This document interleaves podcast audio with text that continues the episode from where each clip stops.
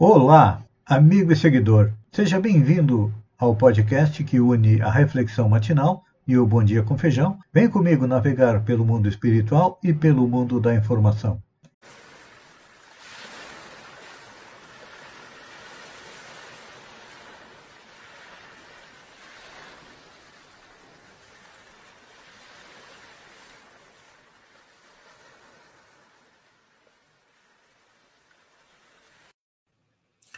Olá, amigo e seguidor.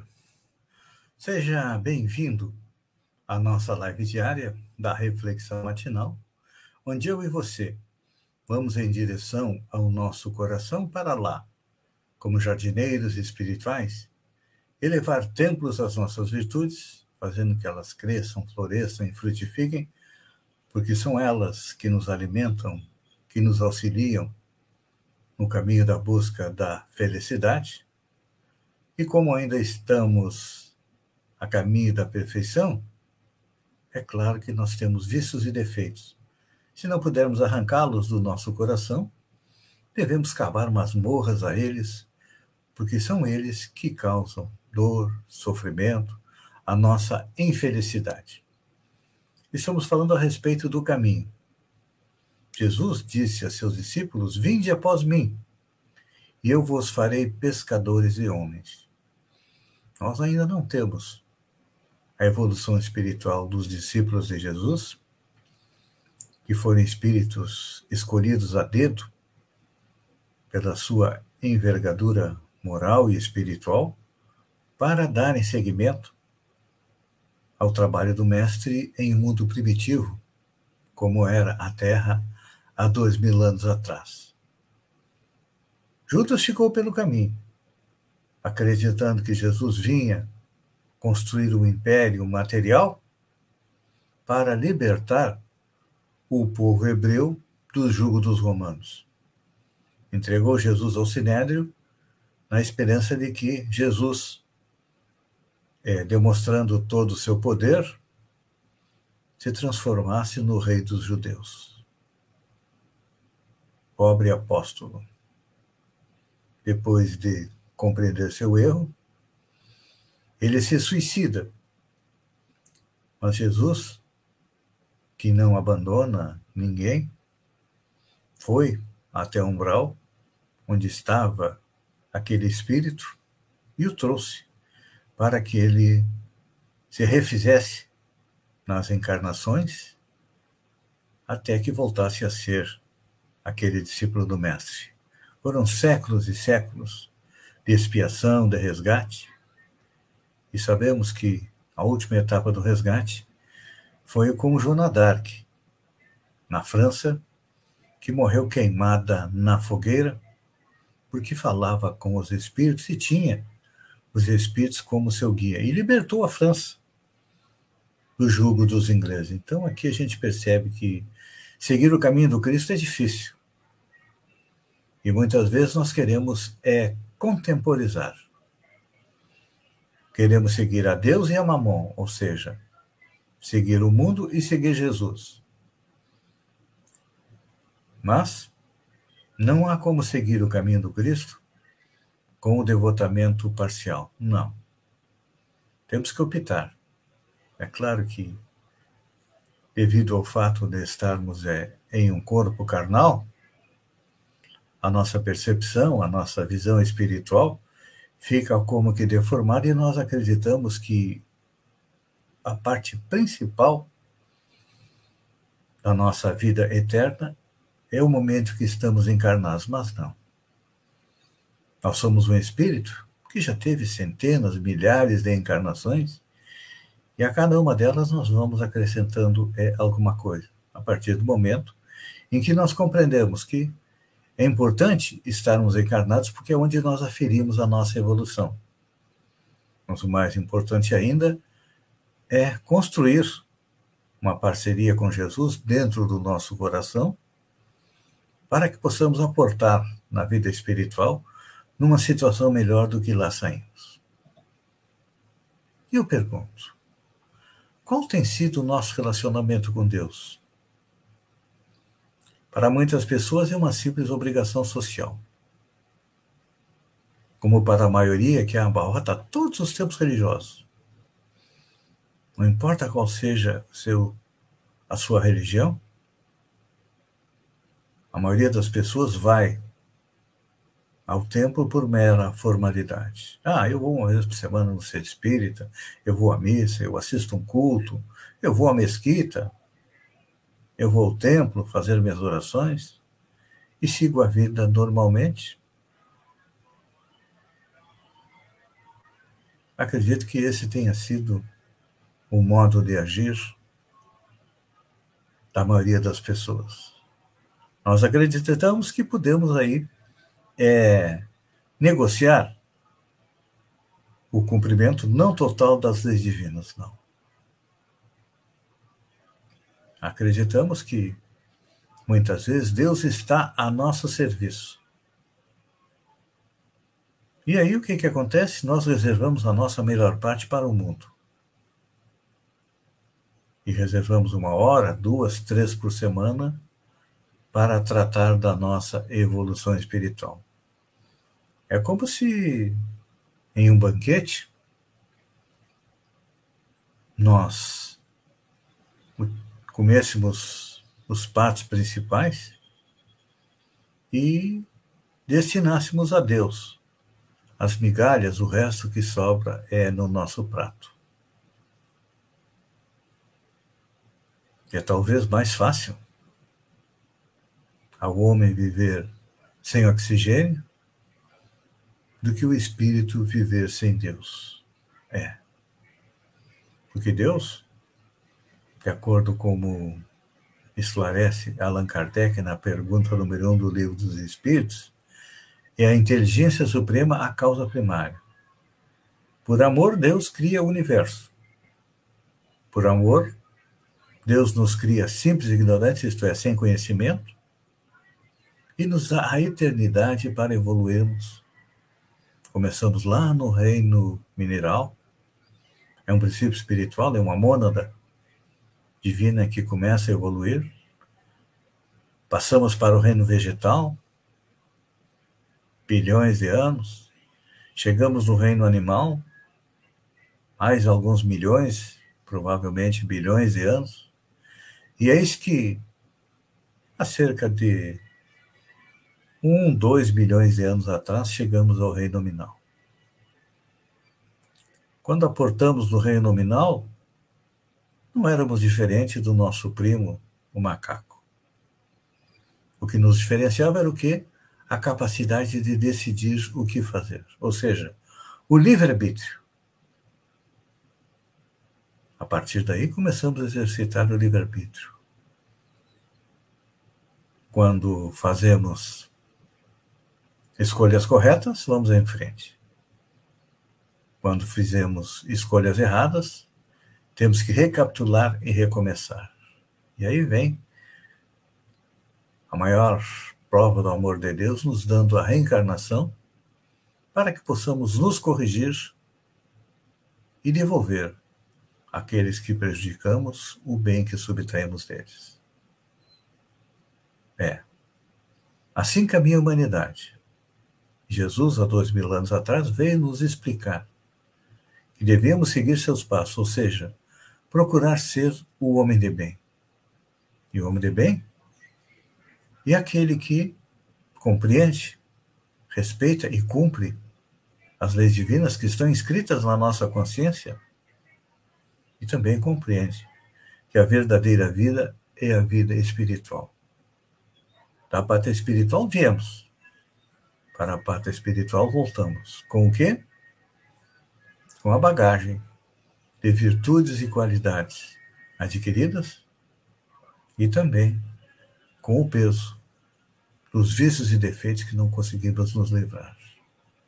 Então, a nossa jornada no planeta Terra, em busca da felicidade, ela tem que ser feita dentro do nosso coração.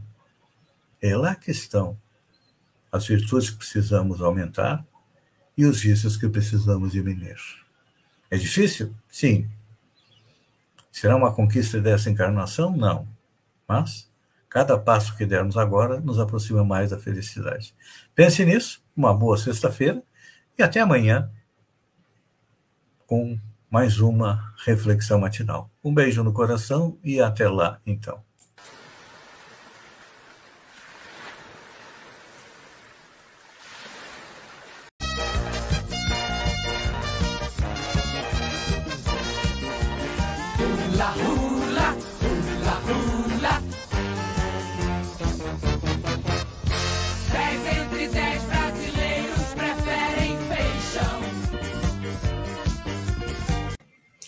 Olá, amigo e seguidor.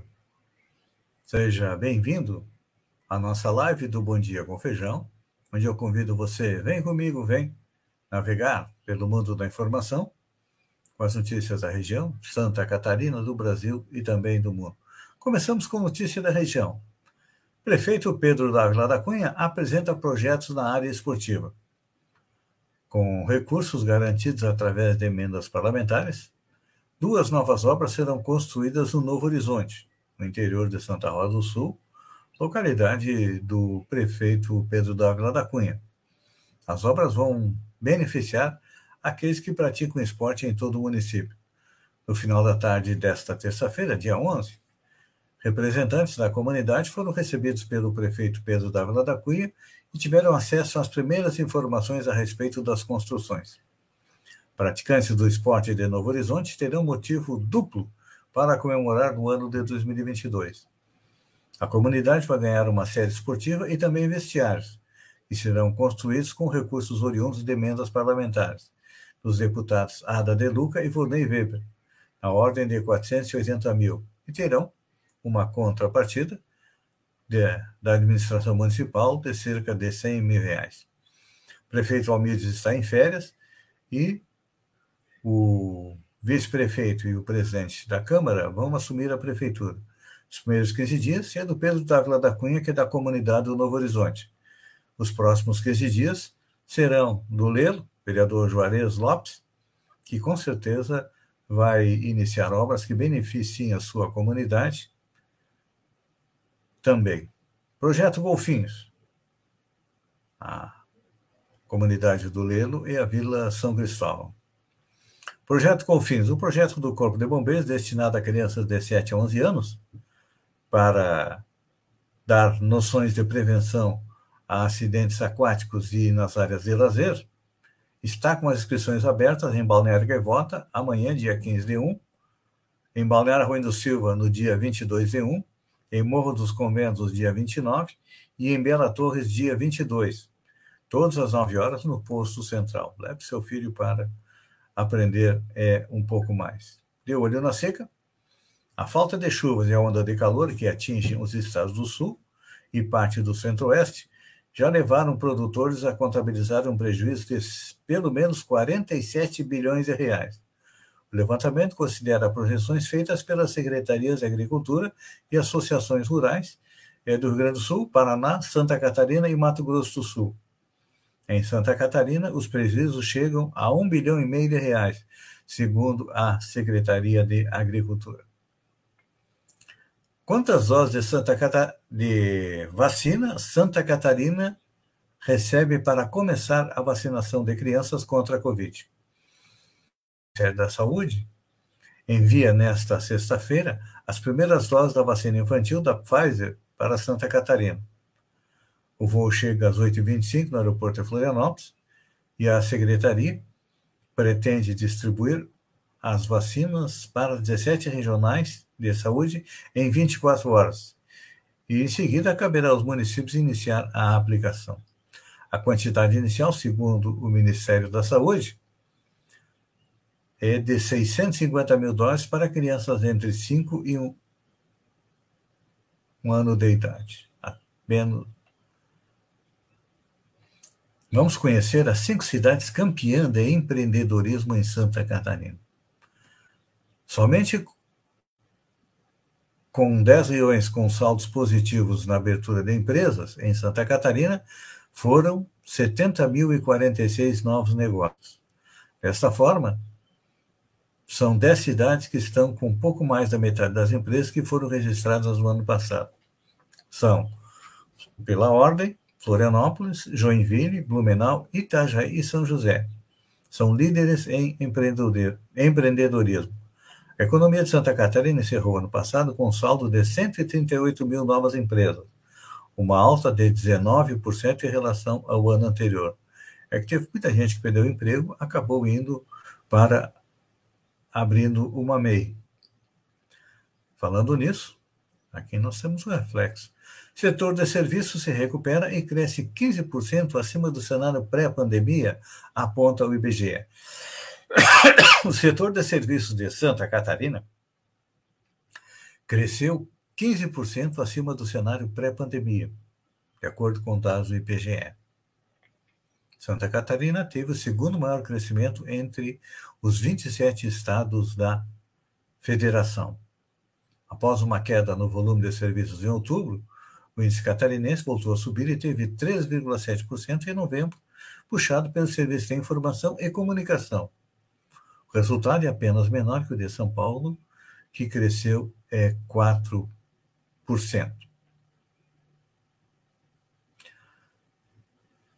As categorias que acumularam maior índice positivo no estado foram transporte, serviços auxiliares ao transporte e correio, que acumularam o maior avanço.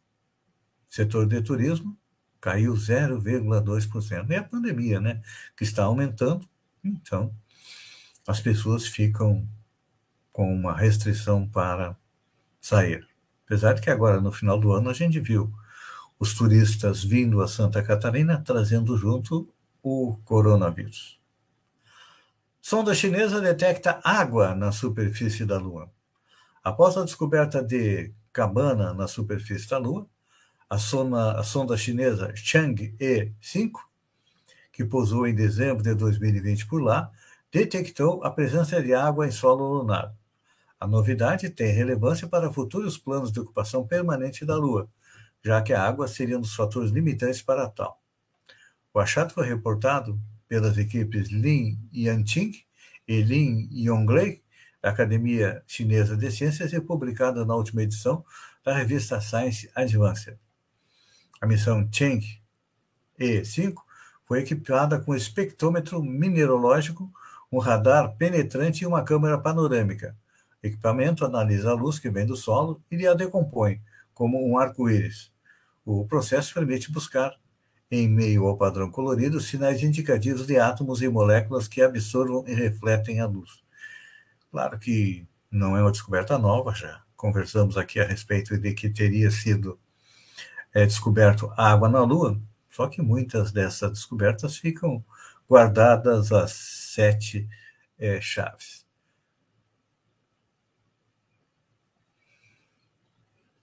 Ministro Luiz Roberto Barroso diz: Avanço das mídias permitiu o aparecimento de traficantes de notícias falsas. Presidente Superior Tribunal, Tribunal Superior Eleitoral, ministro Luiz Roberto Barroso, afirmou que o avanço das mídias sociais permitiu o aparecimento de verdadeiras milícias digitais, terroristas verbais e traficantes de notícias falsas, que disseminam ódio, mentiras e teorias conspiratórias. A declaração foram feitas em um artigo publicado no blog Arbor iConnect da Revista Internacional de Direito Constitucional. Realmente eu concordo com o presidente do TSE, o ministro Luiz Roberto Barroso. Tem gente que não, não sabe, não tem condições de utilizar uma rede social e fica disseminando notícia falsa, cria milícias digitais para agredir e atacar, enfim. Cada um coloca na rede social aquilo que tem no coração. Quem tem amor, coloca amor. Quem tem ódio, coloca ódio. Então, a rede social não é nada mais, nada menos do que uma extensão de nós mesmos. Amigo seguidor, eu agradeço pela sua companhia. Desejo um bom final de semana. As recomendações são: se beber, não dirija. Se sair, use máscara. Não aglomere Respeite os protocolos da saúde, porque a Covid está aumentando na nossa região e cada um tem a responsabilidade de lutar contra ela.